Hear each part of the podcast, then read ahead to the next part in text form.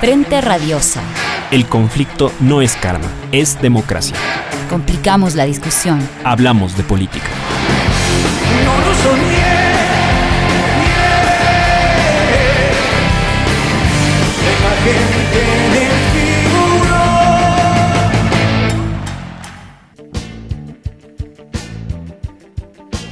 Bienvenidos todos y todas a su programa Frente Radiosa, un espacio donde complicamos la política porque de eso se trata. Mi nombre es Jairen Noriega y me acompaña en la conducción Emilio Euskateli. ¿Qué tal, Emilio? Hola, Jairen. Buenas tardes a toda la audiencia de Pichincho Universal 95.3 FM. Es viernes, 15 de mayo de 2000 y siendo las 16 horas, 18 horas, perdón, seamos Frente Radiosa, porque la política no es karma, sino democracia. Hablamos de frente. Les recordamos que esta es una coproducción de Ecuador para Largo, el Foro de los Comunes. Aquí sí hay texto y registro Aurora. Pueden encontrarnos también en nuestras redes sociales, Facebook, Twitter, Instagram, Spotify e iVoox como Frente Radios. Agradecemos también a Línea Dura, medio de comunicación digital ubicado en New Jersey, quienes retransmiten Frente Radiosa para la comunidad migrante en los Estados Unidos. Derecho a la educación. Gestión de la austeridad o resistencia articulada. En medio de un crispado ánimo social, donde convergen la pésima gestión de la crisis sanitaria, la economía en continuo deterioro, la presión de grupos de interés y casos de corrupción en la gestión estatal, el gobierno del Ecuador continúa aplicando un programa de ajuste estructural. A los recientes recortes al financiamiento de las universidades se sumaron edades en la, en la institucionalidad pública. Varios institutos que cumplían diversas funciones fueron fusionados entre sí o absorbidos por otras instituciones. Otra vez, las áreas de educación superior, investigación y cultura fueron afectadas.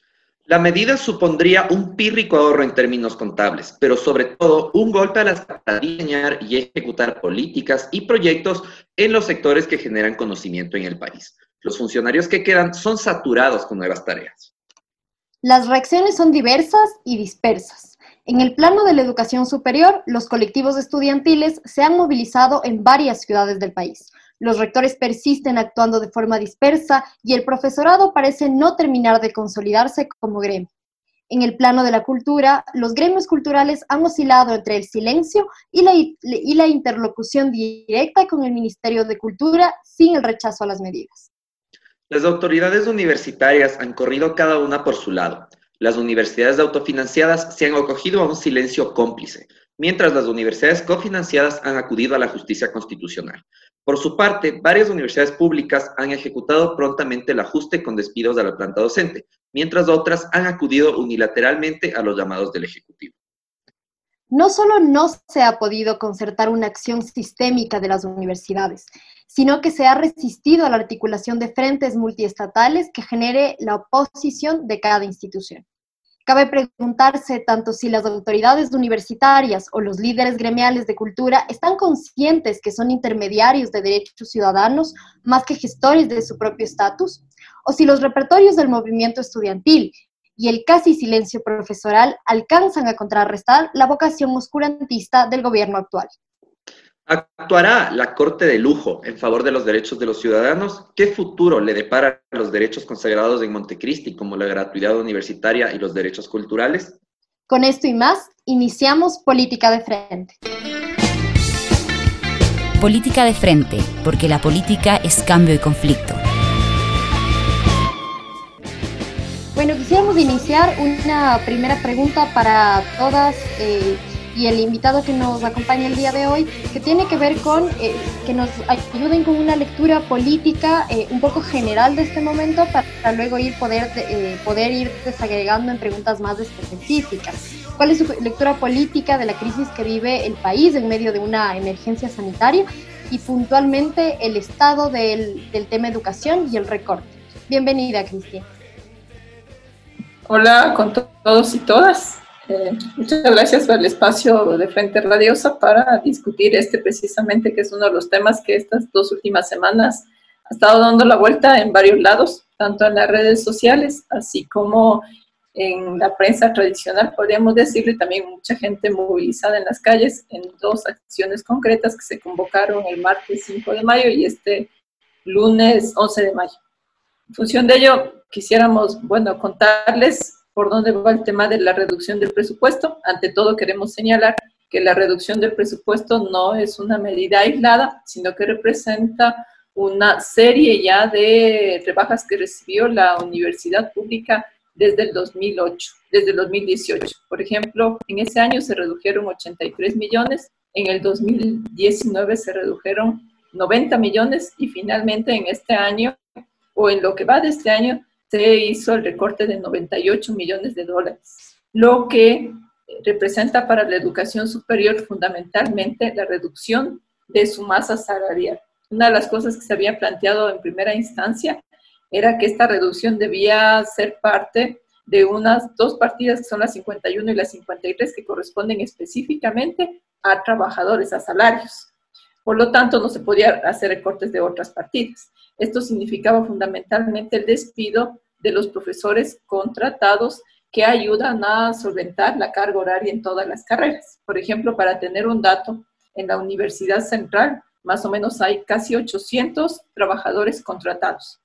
Esos 800 trabajadores están repartidos en todas las facultades y más o menos cubren 10.000 horas de clases. Eso es el volumen, a manera de ejemplo, de la afectación que tendría la reducción del presupuesto en las universidades públicas. La universidad tiene en total 2.500 profesores. Si tú le restas los contratados, tienes una proporción de 3 a 1 en relación a los profesores titulares, quienes están peligrando su puesto de trabajo. Eso un poco para empezar. Muchas gracias, Cristina. Rina, bienvenida. Gracias, Jairen, Emilio, eh, compañeros que estamos aquí en, en este encuentro en Frente Radiosa.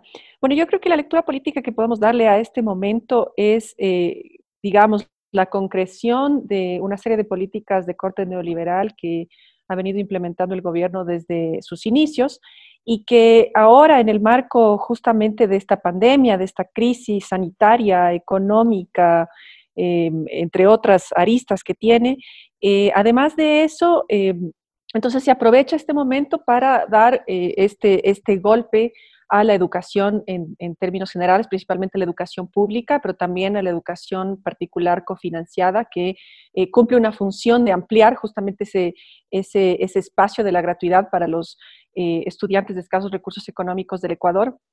Y este ajuste justamente da esta, esta, esta estocada con el propósito, yo creo, fundamental de reducir em, su rol eh, fundamental en la sociedad ecuatoriana y que a partir de eso, pues también eh, haya una, migración hacia las universidades eh, privadas y además también junto con otras políticas que en el transcurso de estos últimos años han venido implementándose desde los órganos de control de la educación superior, también ahondar eh, digamos, en un descuido a la calidad. Entonces, empezar nuevamente con instituciones de educación superior de corte privado eh, más baratas, digámoslo así, pero que descuiden también a su vez la calidad. Y eh, entonces que haya un mayor espacio de la economía para ese tipo de instituciones y un retroceso de la universidad pública que en los últimos años, digámoslo así, Em, ha incrementado el número de su matrícula de los estudiantes y justamente con la gratuidad ha ampliado este espacio de democratización y de acceso eh, a todas las personas con independencia de las barreras, em, perdón, con independencia de las circunstancias económicas o sociales que vivan. Entonces yo creo que esa es eh, lo que está sucediendo ahora, ¿no? Lo que está sucediendo es que se está concretando una agenda que ya estaba prevista y que ahora en el marco de esta pandemia, en el marco de esta, de esta situación eh, que, nos, que nos tiene a todos muy apremiados, eh, sea más fácil que, que, suceda, que suceda sin una mayor resistencia, dado que efectivamente las personas no pueden salir físicamente a la calle a, a resistir. Richard, bienvenido. Em, buenas con todos y todas. Em, yo quería, digamos, señalar que me parece que lo que está sucediendo es una consecuencia de, lo, de un proceso ya. Em, obviamente, un proceso de una arremetida que tiene corte neoliberal, efectivamente, de una obsecuencia con, los, con las políticas del Fondo Monetario Internacional que tienen, tienen a bien obligar, digamos, al Estado ecuatoriano a cumplir ciertas eh, condiciones para entregar dinero eh, en calidad de préstamo. Pero sobre todo también hay que, creo yo, eh, hacer una mención, qué es lo que nos dejó, digamos, instalado, o, qué, o cuál es el andamiaje jurídico instalado que ha permitido esto. Tenemos una gran cantidad de docentes que se rigen por los contratos de servicios ocasionales y por los nombramientos provisionales. ¿Dónde, ¿Dónde nació esto? ¿Dónde surgió esto? ¿O por qué esta política ahora nos pasa factura? Es decir, la política de la inestabilidad. Esto viene desde el gobierno anterior, que fue una política de Estado tener inestables a los servidores públicos y dentro de ellos también al personal docente y al personal administrativo de las universidades. Entonces, gracias a eso, ahora hay la posibilidad de recortar la mayor cantidad de, de personal eh, sin ninguna consecuencia jurídica. Están en total indefensión eh, los docentes, y, docentes contratados y personal administrativo contratado. Y esto genera obviamente también que sea muy fácil para el gobierno actual aplicar, eh, por ejemplo, políticas de esta naturaleza que combinados con poco control de la institucionalidad o pocos controles entre las funciones del Estado, eh, devenga en, aquello. No olvidemos que también está vigente el decreto 813, eh, con el que se compra renuncias voluntarias obligatorias, ese es el nombre, sigue vigente y con ese también yo entiendo el gobierno desvinculará a más gente. Entonces, efectivamente yo coincido en la, en la parte de que es una arremetida neoliberal que va a achicar el, el, Estado, además va a ayudar a la empresa privada, hablo de la educación privada, porque todos, al no poderse matricular o haber pocos grupos para matriculación, van a tener que ir a parar en la educación privada haciendo un gran esfuerzo y eso seguirá empobreciendo a las capas más débiles de la sociedad. Eh, yo creo que esto que está aquí es una de las consecuencias de lo que ya teníamos instalado jurídicamente y que se ha aprovechado para dar la estocada neoliberal. Eso creo que en un primer momento. Muchas gracias, Richard. Cristina, tú nos mencionabas que va a haber una grave afectación a la planta docente de la Universidad Central.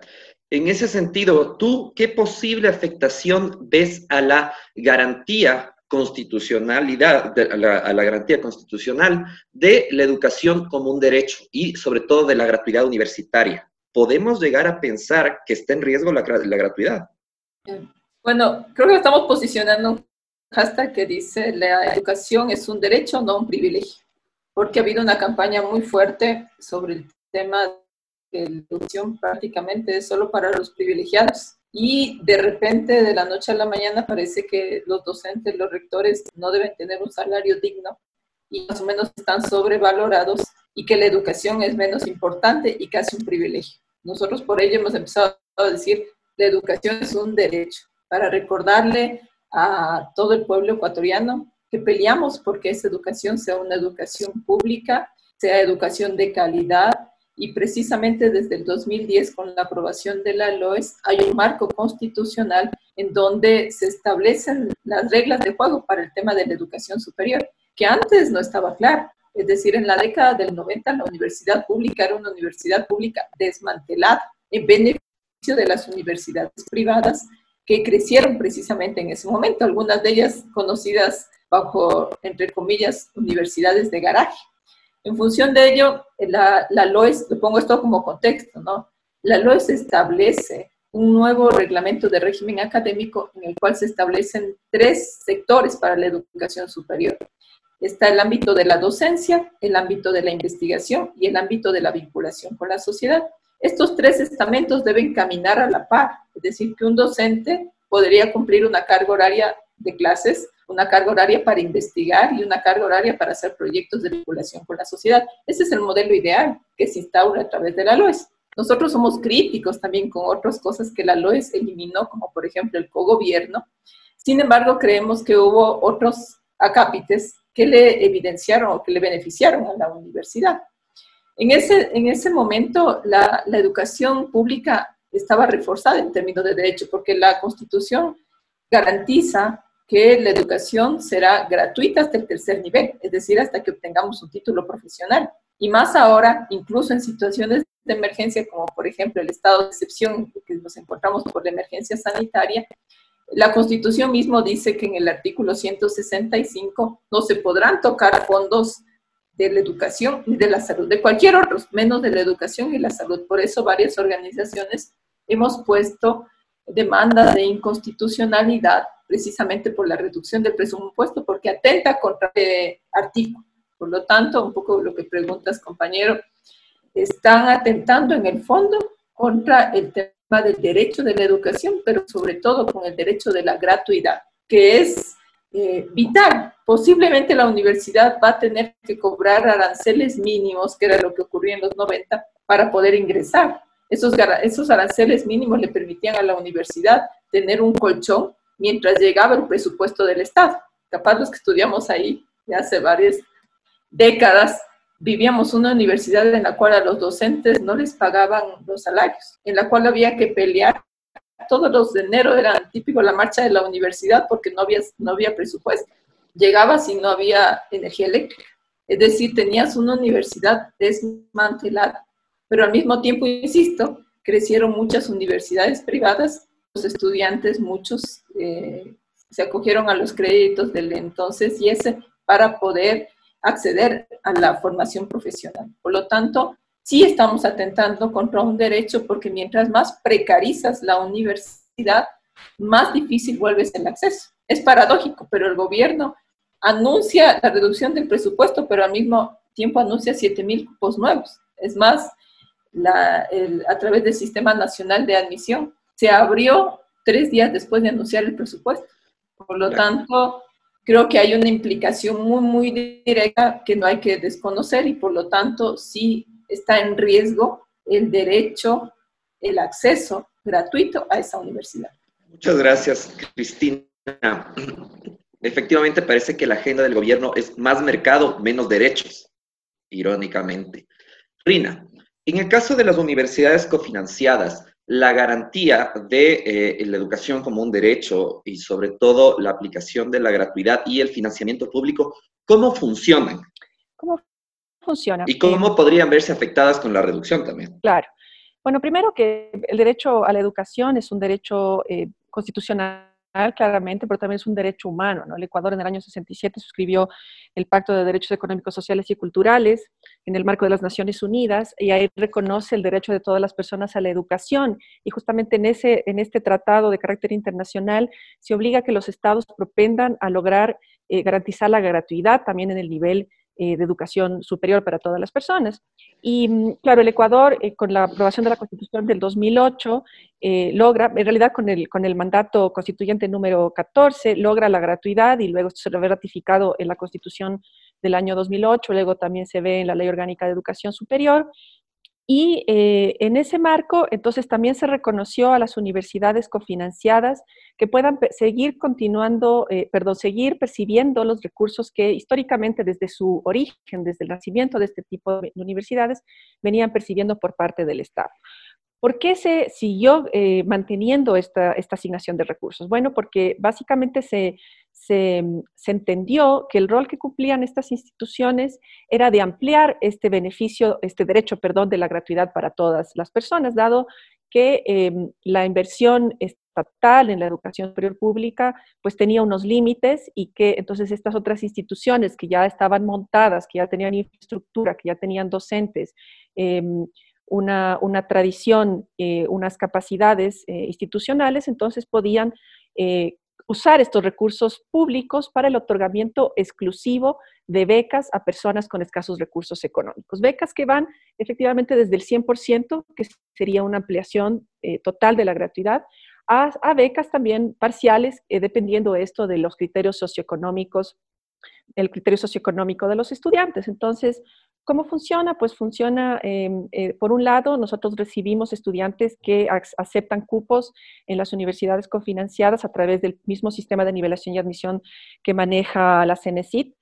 Em, y también, por otro lado, nosotros podíamos otorgar becas eh, directamente a través de un proceso de revisión del cumplimiento de estos criterios de carácter socioeconómico. Entonces, hay, normativa, hay especificaciones súper claras respecto de cómo tienen que usarse estos recursos y anualmente nosotros tenemos que las universidades cofinanciadas remiten un informe a la CENESID de cómo se han usado estos fondos para eh, el otorgamiento de las becas de los estudiantes.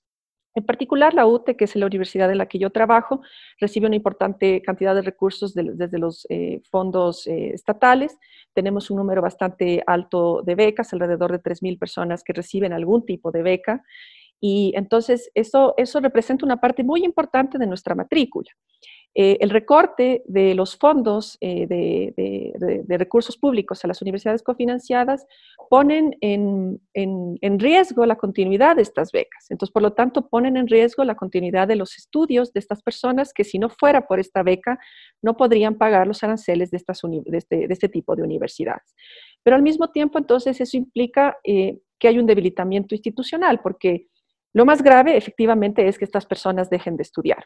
Pero adicional a eso, también esto implica una reducción del tamaño de la institución que se ve a, su vez eh, reflejado en la disminución de sus docentes y en una subutilización, subutilización de sus capacidades e infraestructura pues nosotros ya, los docentes que tenemos, ya contábamos con ellos, sabemos, eh, como lo que contaba Cristina, hay una planificación académica, estas personas ya tienen horas, ya están asignados, ya saben los cursos que tienen que dar y simplemente si hay un recorte y no tenemos esos fondos, pues no tenemos los, los dineros para poder asumir eh, los salarios y los otros costos que demandan eh, una carrera que en el fondo son las becas que reciben los profesores, perdón, los estudiantes que acuden a, a las universidades cofinanciadas.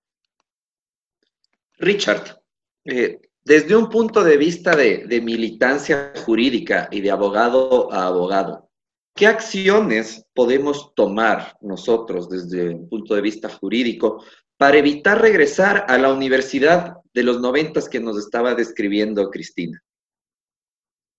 Eh, bueno, ahí hay que, para decidir eso o para definir eso hay que tomar en cuenta precisamente eh, que ya se tocó de alguna manera es que la, educación y la salud, gracias a los procesos que ocurrieron en los 90 y 2000, este, y desmantelaron la educación por completo, se puso una garantía en el texto constitucional de que no se puede tocar el presupuesto de estos dos sectores, especialmente en emergencia.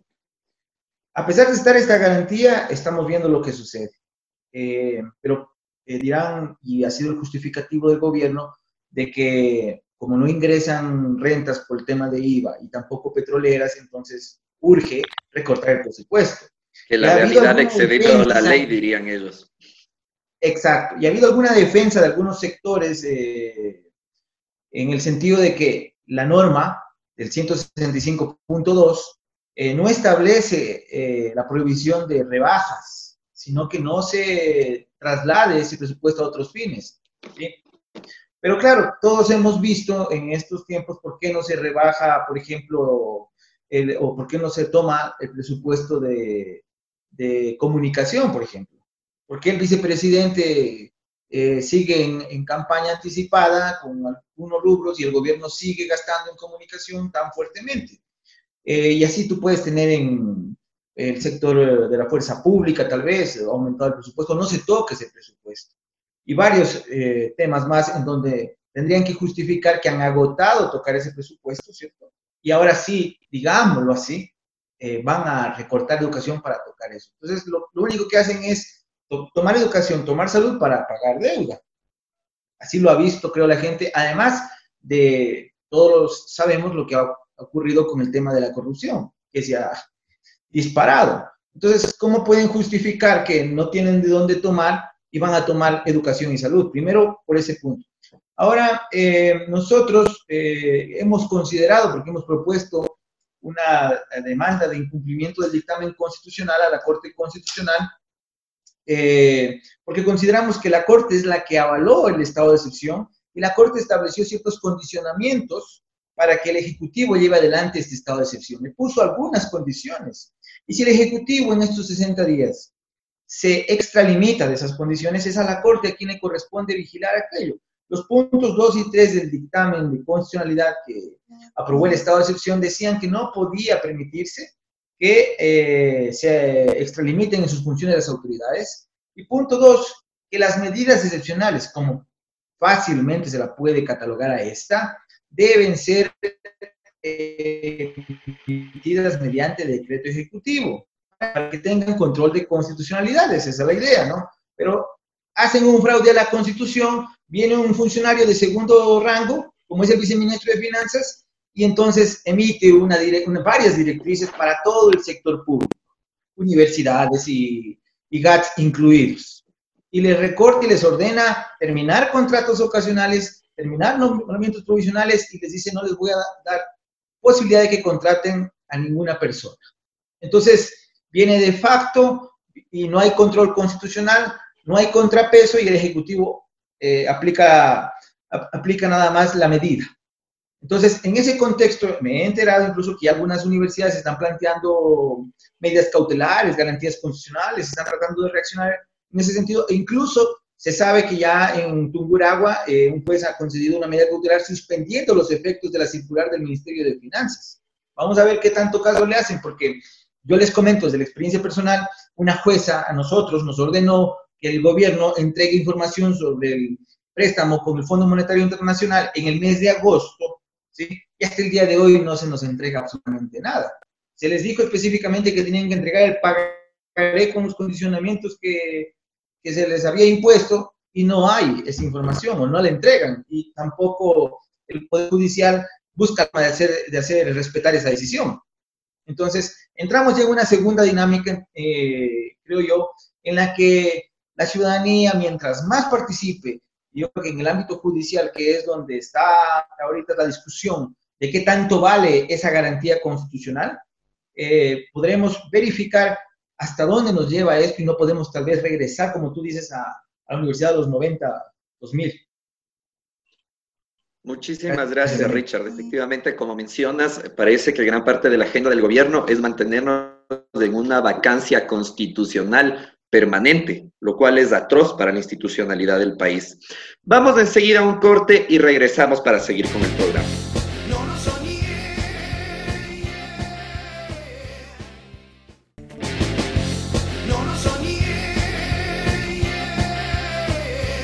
Seguimos con nuestro programa Frente Radioso. Les recordamos que estamos en la señal de Pichincha Universal 95.3 FM y además pueden vernos a través de la señal de Facebook Live de Pichincha Comunicaciones o seguirnos a través de nuestras redes sociales, Facebook, Twitter e Instagram como Frente Radiosa. Hablábamos eh, con Cristian antes de la pausa respecto de las distintas eh, medidas o recursos que han impuesto algunas universidades y el día de hoy se, han aceptado, se ha aceptado un recurso que impuso eh, la, una universidad que se encuentra en, en Ambato, en la, en la, provincia de Tunguragua. Respecto de, de esa medida, yo quisiera, si bien es importante celebrarla porque parece ser una victoria, una victoria parcial, de em, tanto el movimiento estudiantil como de los docentes e incluso autoridades en este eh, se encuentran peleando en contra del recorte presupuestario. Yo quisiera preguntarte, Cristina, em, ¿por qué ese tipo de medidas, por ejemplo, que interpusieron, eh, interpuso esta universidad en Nambato, no se generó eh, cierta sinergia o cierta colectividad y quizá hubiera, eh, hubiera sido más fuerte o más potente que muchas más universidades presenten estas medidas de forma conjunta. Y ahí también pensar contigo un poco cómo ha funcionado, em, digamos, la articulación, una resistencia articulada entre docentes, estudiantes, pero no solamente de, un, de, de una misma universidad, sino también de otras universidades a lo largo y ancho del país, porque recordemos que son más de 20 las universidades que van a ser afectadas con esta medida y a mí lo que me causa un poco de curiosidad es saber eh, cómo están los niveles de, articulación. Eh, yo creo que la articulación es compleja, sobre todo en una época de emergencia sanitaria. Creo que el gobierno está aprovechando este momento para aplicar un paquete de medidas que no lo pudo hacer en octubre. Alguien ya lo mencionaba, hay una tendencia a que el gobierno aplique las recetas neoliberales. No es gratuito que un día después del recorte presupuestario se anuncie un nuevo crédito del FMI, eh, sobre todo cuando en marzo ya se pagaron 340 millones de dólares, que en la práctica algunos dicen que casi bordean los 700 millones y que un número similar está previsto del pago para el mes de julio. Eso significa que hay una política, ¿sí? En donde quiere reducir la masa salarial, la masa del tamaño del Estado, sobre todo en lo que se refiere a contratos del servicio público. Y en esa medida, por supuesto, también vamos a ser afectadas las universidades. Y quizás ahí hay cierta división, ¿no? A rato decían, ¿por qué no hay, todos los profesores en la universidad deberían ser profesores titulares? Después de la aprobación de la LOES, se establece un límite de edad que era 65 años. Antes teníamos profesores que tenían 80 años, nos daban clases. Y ya con la LOES, muchos tienen que jubilarse. Más o menos antes de la LOES, el 60% de profesores tenía más de 60 años en la Universidad Central. Con la LOES tienen que jubilarse los que tenían más de 65 y quedan muchas plazas vacías se convocan a concursos de merecimientos en el 2013, en el 2015 y en el 2016, que es lo que el Estado le permite convocar a concursos. Sin embargo, desde el 2017 no se han convocado a ningún concurso porque el Estado no nos ha dado presupuesto para ello. Aunque de manera particular en la Universidad Central se preparó incluso el instructivo para un nuevo concurso, finalmente no hubo recursos para ello. Es decir, no hay partidas presupuestarias para cubrir el hueco que todavía existe de los profesores titulares. Por ello necesitamos contratar. La universidad contrata porque no se abastece con la demanda de profesores titulares. Eso creo que es importante que la ciudadanía conozca. Los contrata porque si no, no pudieran abrirse todas las carreras que oferta la Universidad Central, en el caso más de 60 carreras. Y creo que es importante señalar que esos docentes cubren esos huecos. Hay algunas carreras en donde, como son nuevas, tienen casi la mayoría de profesores contratados. Por ejemplo, las nuevas facultades, la nueva facultad de, de, ciencias sociales tiene algunos problemas, facultad de artes con sus nuevas carreras, por ejemplo, danza, música, tiene la totalidad de sus trabajadores contratados. En el caso de medicina también hay muchos profesores contratados que asisten en los programas de internados rotativos y demás. Es decir, es la gente que está ahí ahora en los hospitales enfrentando la pandemia, que hace prácticas, por decirlo de alguna manera, y tiene que tener tutorías por docentes, que son docentes la mayoría medio tiempo y tiempo parcial, que a la vez trabajan en los hospitales, es decir, que son médicos de formación y que pueden hacer el seguimiento a esos estudiantes en los hospitales. Esos serían el sector afectado. Además, hay evidentemente profesores contratados en todas las facultades, pero hay sectores más sensibles. Entonces, creo que es importante señalar eso. Y tercero, ¿quiénes son los más movilizados en este periodo? Por supuesto, los profesores contratados, quizás menos los profesores titulares, porque creen que la estabilidad está garantizada porque tienes un nombramiento. Sin embargo, hemos insistido en que con el reglamento de la regulación de actividades académicas, cuando nos elevaron la carga de docencia y cuando también posibilitaron el que tengamos hasta 100 estudiantes por aula, eso precariza la condición de todos los docentes. Es decir, que tú tengas que dictar un curso de 100 estudiantes es complejo. Por lo tanto...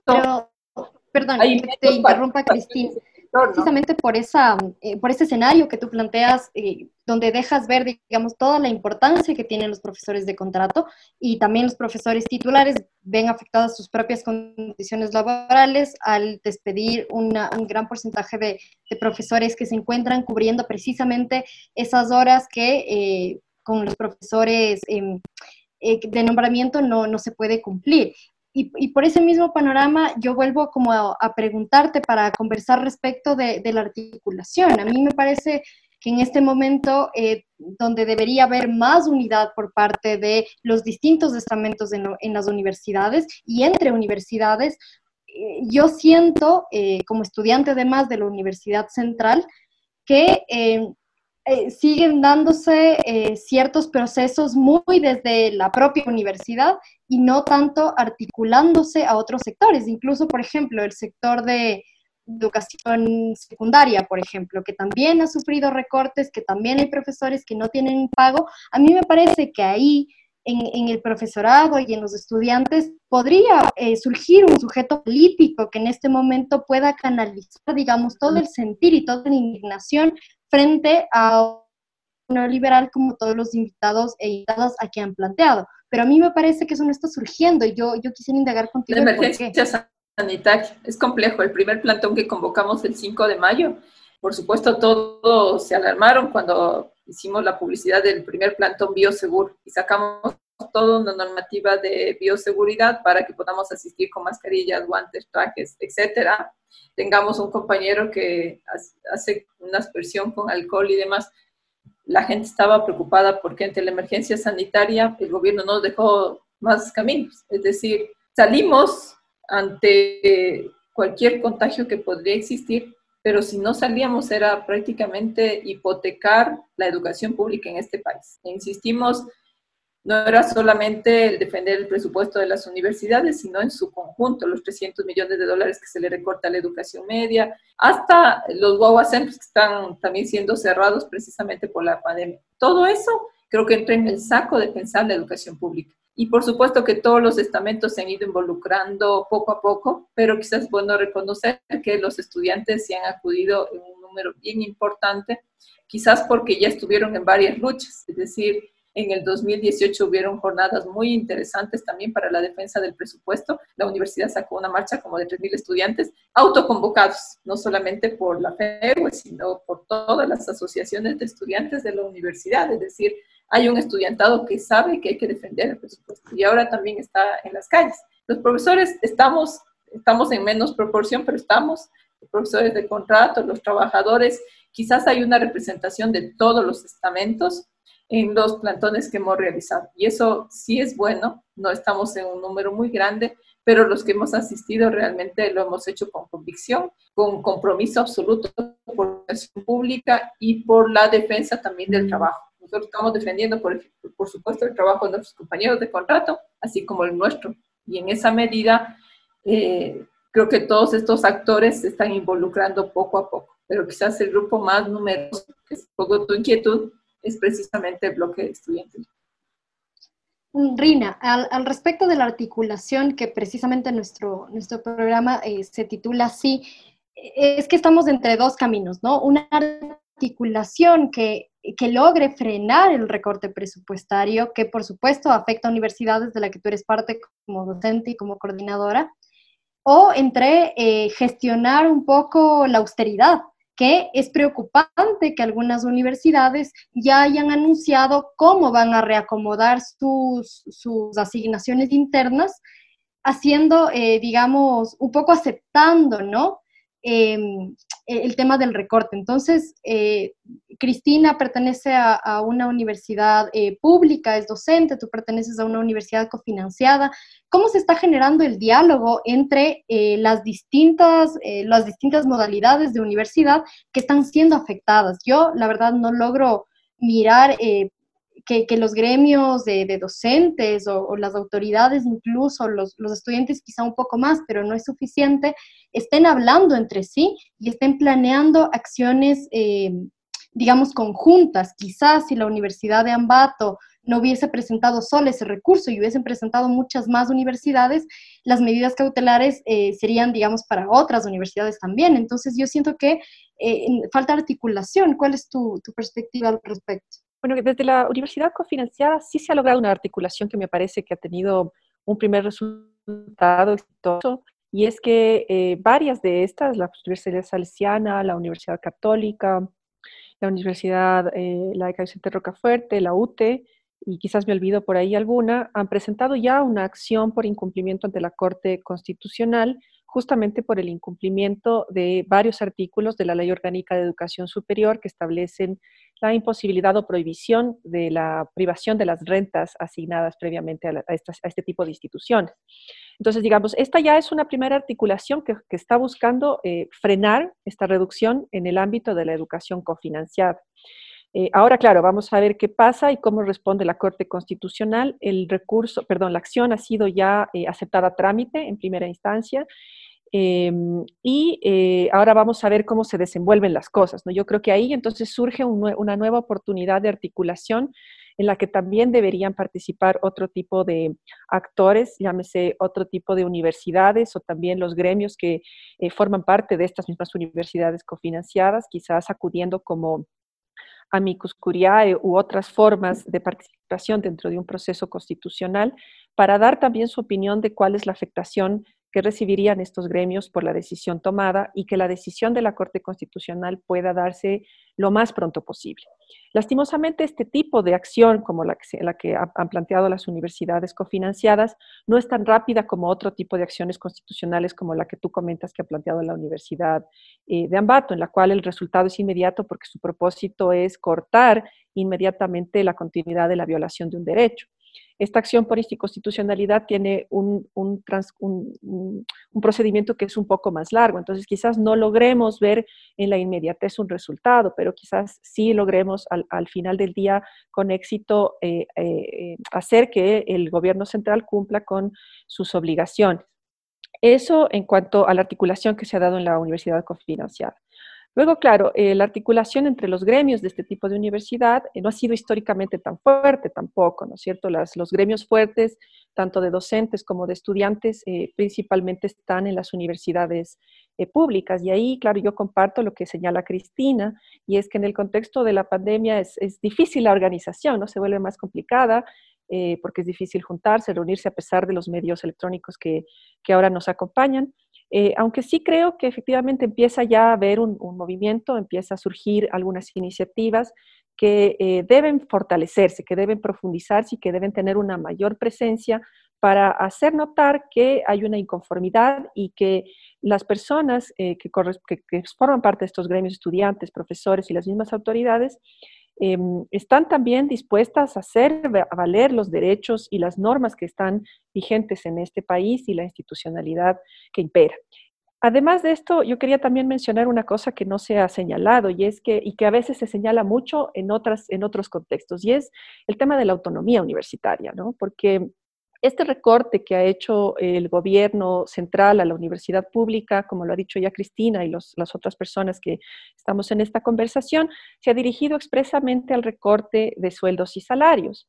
Y la Ley Orgánica de Educación Superior establece con total claridad eh, en qué consiste la autonomía universitaria. Y uno de los elementos de la autonomía universitaria es que las instituciones de educación superiores, universidades y escuelas politécnicas tienen la total libertad de eh, usar sus recursos para las necesidades y los planes que ellos tengan. Entonces, además de, digamos, de que no es viable el recorte por las razones constitucionales que ya se han señalado, tampoco es viable que se recorte específicamente en un segmento del presupuesto, porque, digamos, en un, en un caso no consentido de que aceptáramos el recorte, la universidad debería decidir dónde aplica el recorte. ¿Dónde hace la rebaja? Porque efectivamente hacer la rebaja en los salarios de los profesores implica el despido de las personas eh, y la, afectación en, la calidad.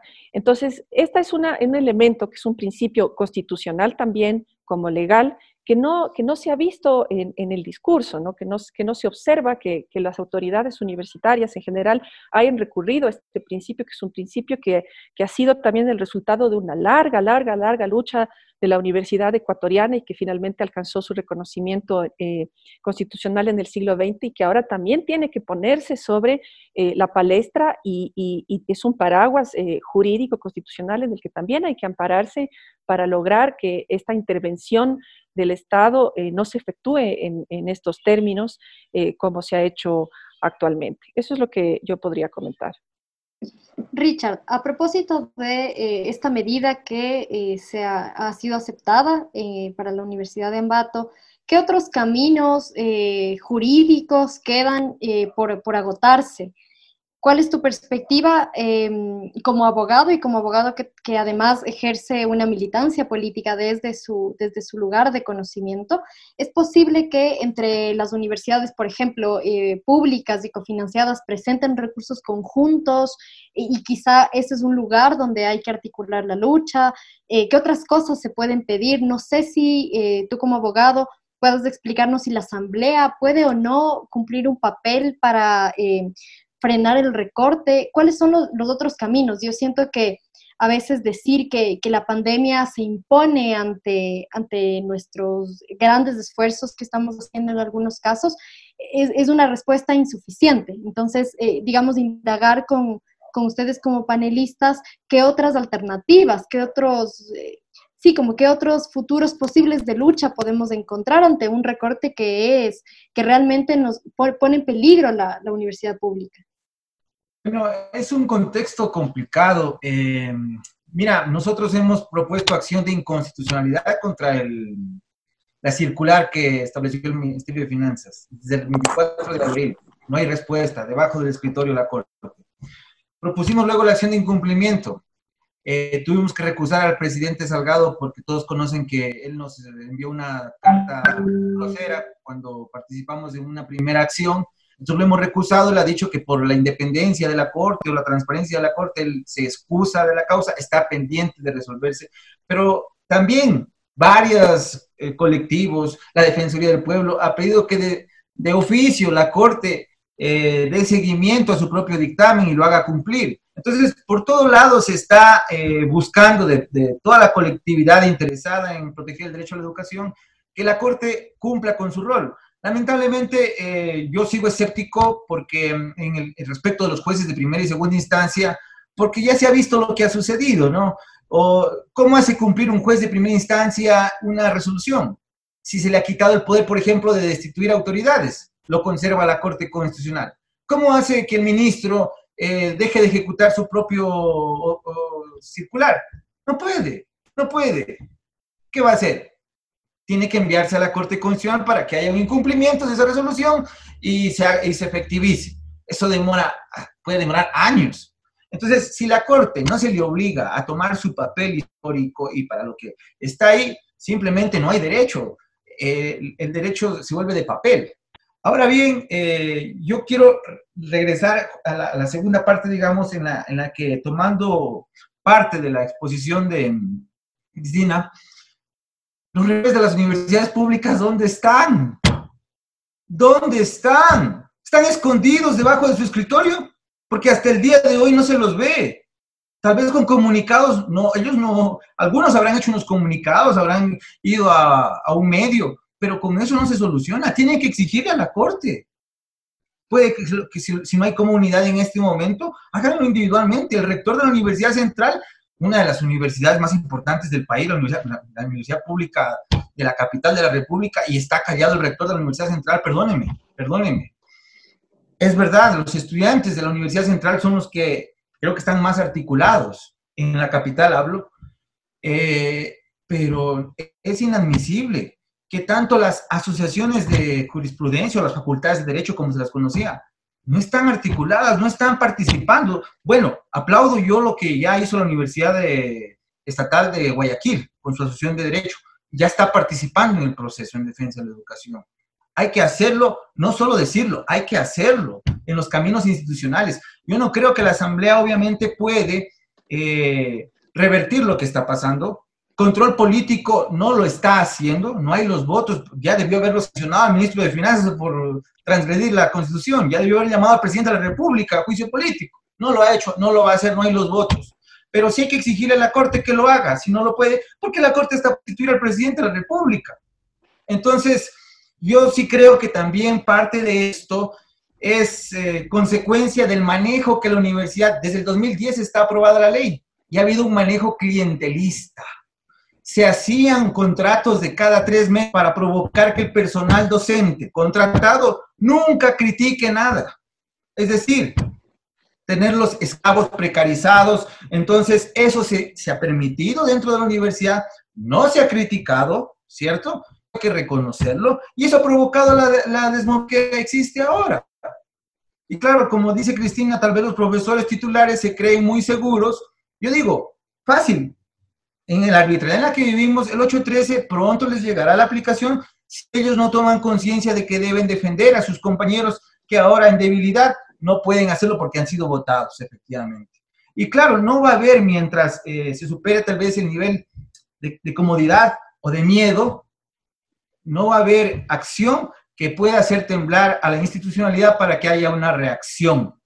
Parte de la autocrítica que debe haber en la universidad, porque eh, allá también se, digo yo, los concursos de mérito y oposición pudieron haberse hecho durante tanto tiempo y no se han generado porque ha habido los recursos para contratar. Nosotros, yo les digo porque trabajé también en universidad, hay, encontramos gente que había laborado 15, 20 años, estaban a punto de jubilarse. Y eso la universidad, desde sus adentros, desde su autonomía, no ha sido capaz de regular o de corregir.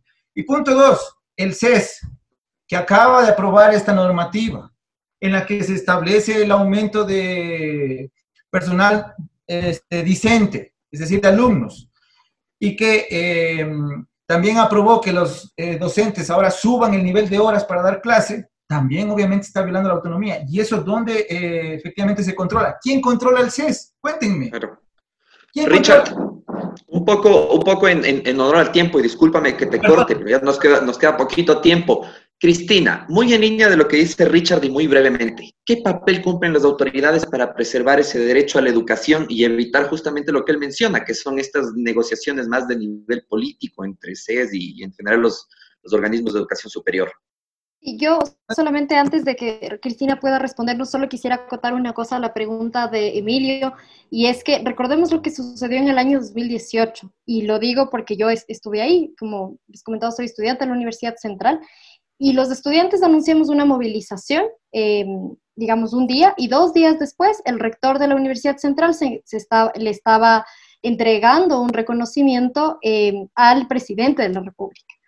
Y, cito este caso porque a mí como, como estudiante y también eh, para indagar juntos en este panel, a mí me da terror que el Estado empiece, que el gobierno empiece a negociar de forma individual con cada rector, con cada universidad, y que al final eh, no suceda nada, que al final las autoridades lo que hagan es eh, unos reacomodos presupuestarios a la interna y acepten eh, la austeridad cuando ha sido una lucha, incluso los estudiantes hemos puesto el cuerpo en las calles, muchos docentes también, no todos, algunos administrativos también, no todos, em, incluso con el peligro de nuestras vidas. Ahora en un contexto de pandemia es mucho más peligroso, digamos, salir a, manifestarse y eh, sería una, un golpe, digamos, por la espalda a esta lucha si es que eh, no se logra eh, articulación, si es que no se logra ejercer presión incluso sobre nuestras autoridades dentro de, las propias universidades. Cristina. Bueno, yo creo que las autoridades de las universidades son parte de la Asamblea de Educación Superior del país. Es un espacio en donde se reúnen los rectores de las 31 universidades públicas. En el 2018, en efecto, se reunieron para eh, hacer un comunicado conjunto, pelear por la reducción del presupuesto y se logró. Capaz no retornar todo el presupuesto, en el caso de la central no hubo reducción, se mantuvo el mismo presupuesto para el 2019. Todo eso fue posible gracias a la movilización de los estudiantes, como señala Jairen, pero también fue posible gracias a una acción eh, consensuada de parte de todos los rectores se reunieron ahí en la Politécnica, una reunión súper larga en donde trataron de, de, encontrar los mecanismos para evitar la reducción. En el caso de la central, insisto, logramos que no nos recorten, pero en el caso de otras universidades hubo un recorte más pequeño al que había estado anunciado. En el 2019 hubo un recorte, las centrales recortaban, si no me equivoco, 17 millones de dólares. No era tan grande, a la Politécnica sí era un recorte mayor, como de 50 millones de dólares, etcétera, ¿no? Y todo el resto de las universidades. Sí hay un peligro, porque el CENESID que declaró Agustín Galván, que va a dialogar uno a uno con los rectores. Es decir, no es una política del rector que quiere llegar y, y intenta negociar, es una política del secretario del CENESID, que planteó en medios de comunicación, incluso sacó un comunicado en donde dijo que va a negociar con cada una de las universidades.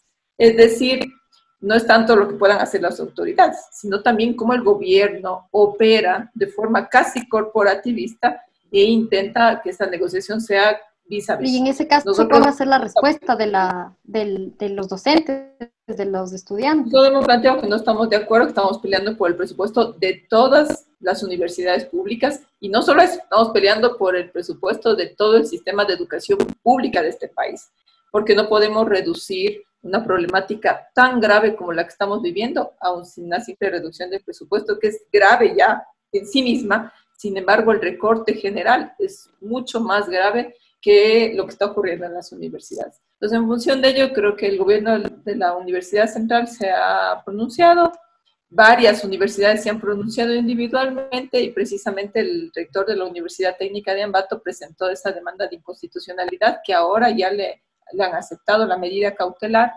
y eh, creo que eso es un buen paso, ¿no? Eh, esperamos que todas las autoridades universitarias puedan levantar su voz contra del gobierno y de cualquier gobierno, del gobierno de turno, porque la universidad precisamente debe garantizar ese carácter autónomo que tiene la sociedad y al mismo tiempo un carácter totalmente eh, en conjunción con, esa misma sociedad. No hay cambio en, en, cualquier pueblo, no hay cambio en un país que no esté acompañado de la lucha de los estudiantes y sobre todo de la lucha de los estudiantes universitarios. Rina, Pregunta final. ¿Se va a permitir la reducción del presupuesto de la educación superior desde las universidades cofinanciadas, sí o no?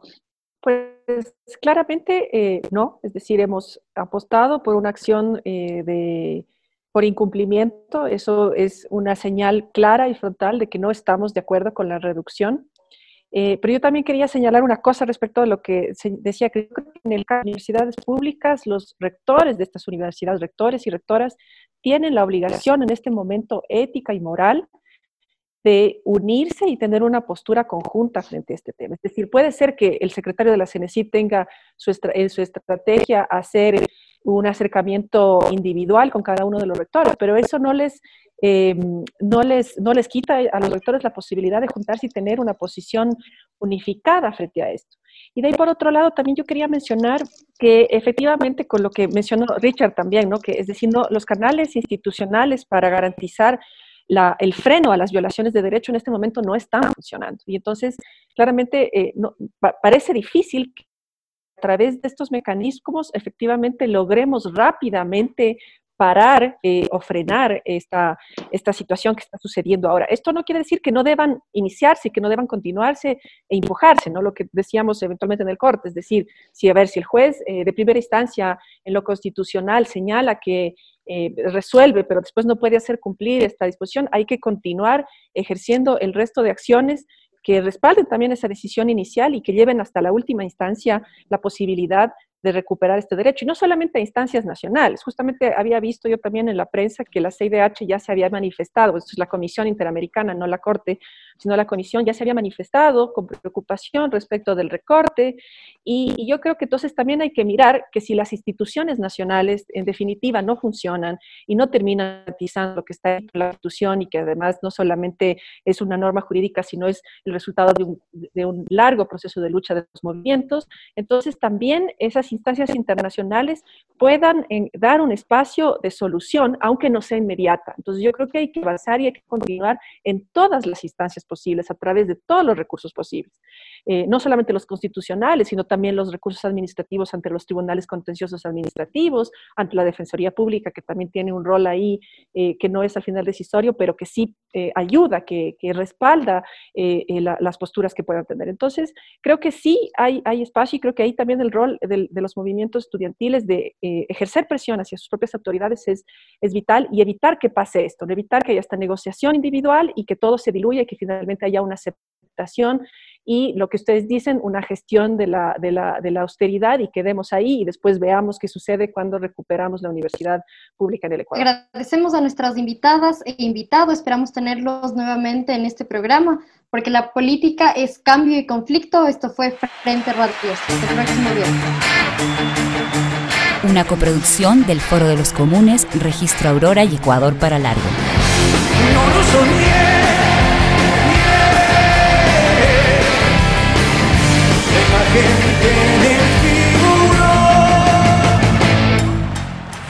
Programa clasificación O, de opinión. Categoría A, apto para todo público.